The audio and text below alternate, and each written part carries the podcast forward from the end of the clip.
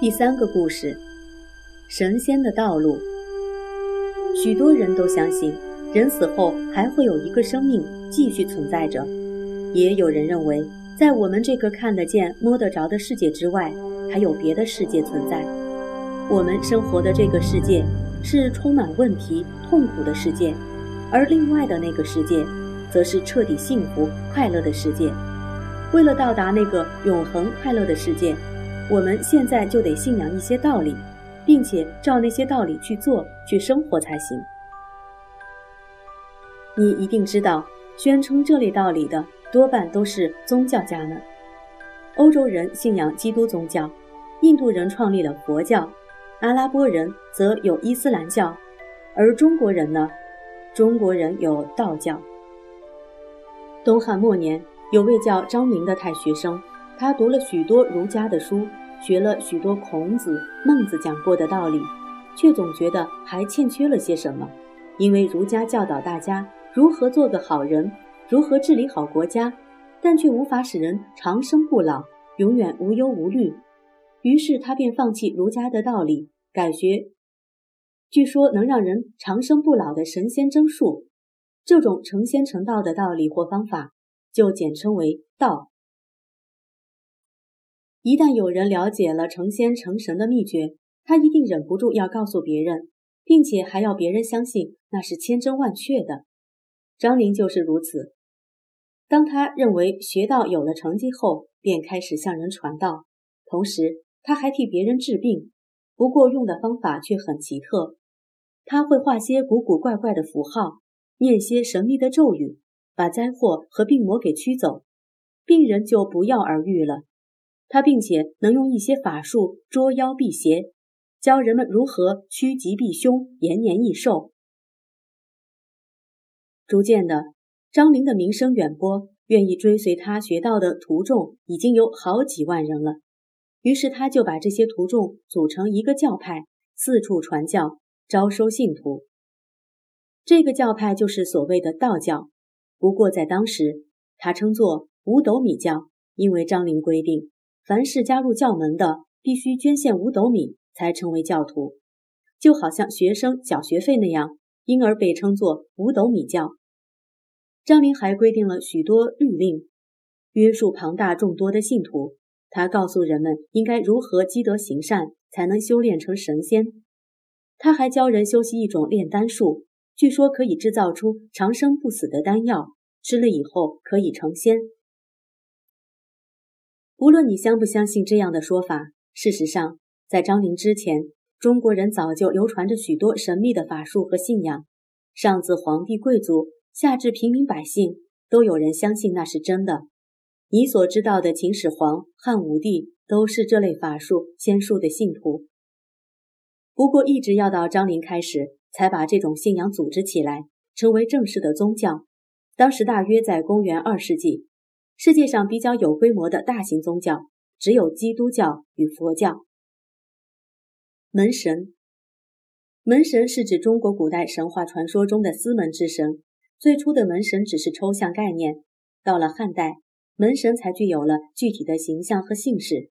汉人以神荼、郁垒兄弟俩为门神，他们居于杜朔山大桃树下，在这棵桃树东北的树枝间有一座鬼门。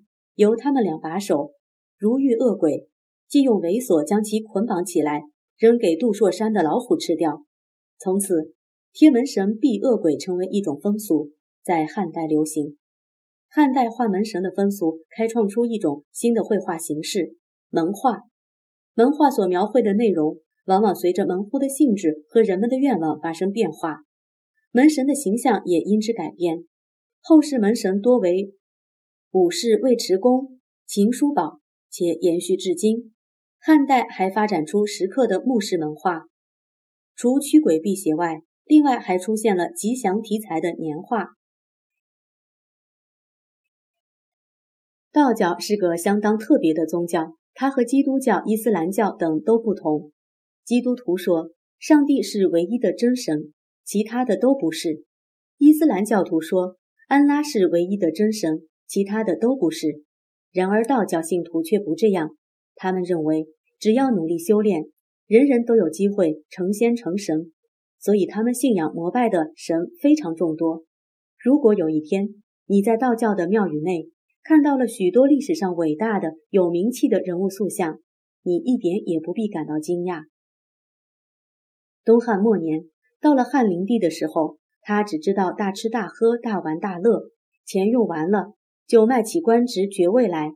那些用钱买来官位的人，一上任就开始搜刮百姓的钱财，再加上天灾不断，宫廷内的宦官和皇帝国亲又斗得你死我活，百姓简直无法生活下去。这时候，大约和五斗米教差不多的时间里，有位名叫张角的人。创立了一个称作太平道的教派，他自称是贤良大师，在农村里到处劝人要诚实守信，多做善事，并且也用画符咒语为人治病，因而得到人们的尊敬。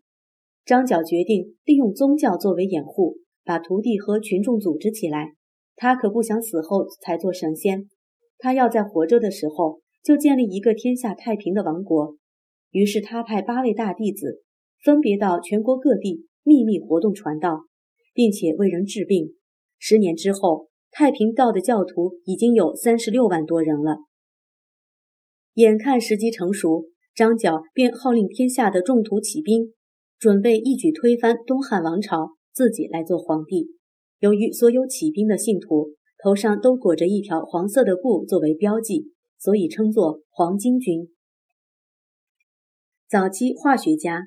道士利用水银、丹砂、黄金等熔炼成药丸，有些人吃了没能成仙，反而中了毒。不过，道士们在炼丹的过程中，倒是发现了许多物质与物质之间融合上的变化规律。他们可以算是早期的化学家。后来，火药的发明也跟他们有很大关系。公元一八四年，张角一声令下，各地的黄巾军一起攻打各地的郡县。焚烧官府，打开监狱，释放囚犯，没收官府的财产粮仓。朝廷一看，大为恐慌，连忙下令各地州郡赶紧招兵买马，镇压黄巾军。于是，各地有野心的贵族豪强就借着打黄巾军的名义，扩张自己的武力。这种地方上的武力集团，我们叫它做军阀。他们就像闷了很久的野心家。如今总算可以理直气壮地伸展一下筋骨了。他们原本是朝廷请来镇压黄巾军的，后来军阀的首领们发现自己的武力实在要比朝廷强多了，所以也很想取代东汉的朝廷，自由自在地来当皇帝。这时候的汉灵帝后悔也来不及了。惨烈的战争在各处进行着，张角却在关键时刻一病不起。黄巾军随后也就逐渐被消灭了。可是说也奇怪，黄巾军覆亡了，太平道也走下了历史的舞台。然而道教的思想和礼俗却一点儿也没有消退，反而更深入了民间。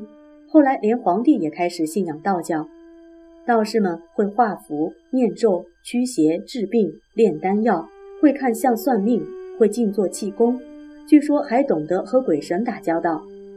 今天我们在过春节、元宵节、清明节、中元节等节日的时候，许多祭拜的礼仪和习俗都和道教有关。直到现在，道教的庙宇仍是香火鼎盛，信徒众多呢。说来听听，世界上除了道教之外，还有许多的宗教，他们都说唯独自己的宗教最能解决痛苦、获得幸福。你对这件事怎么看呢？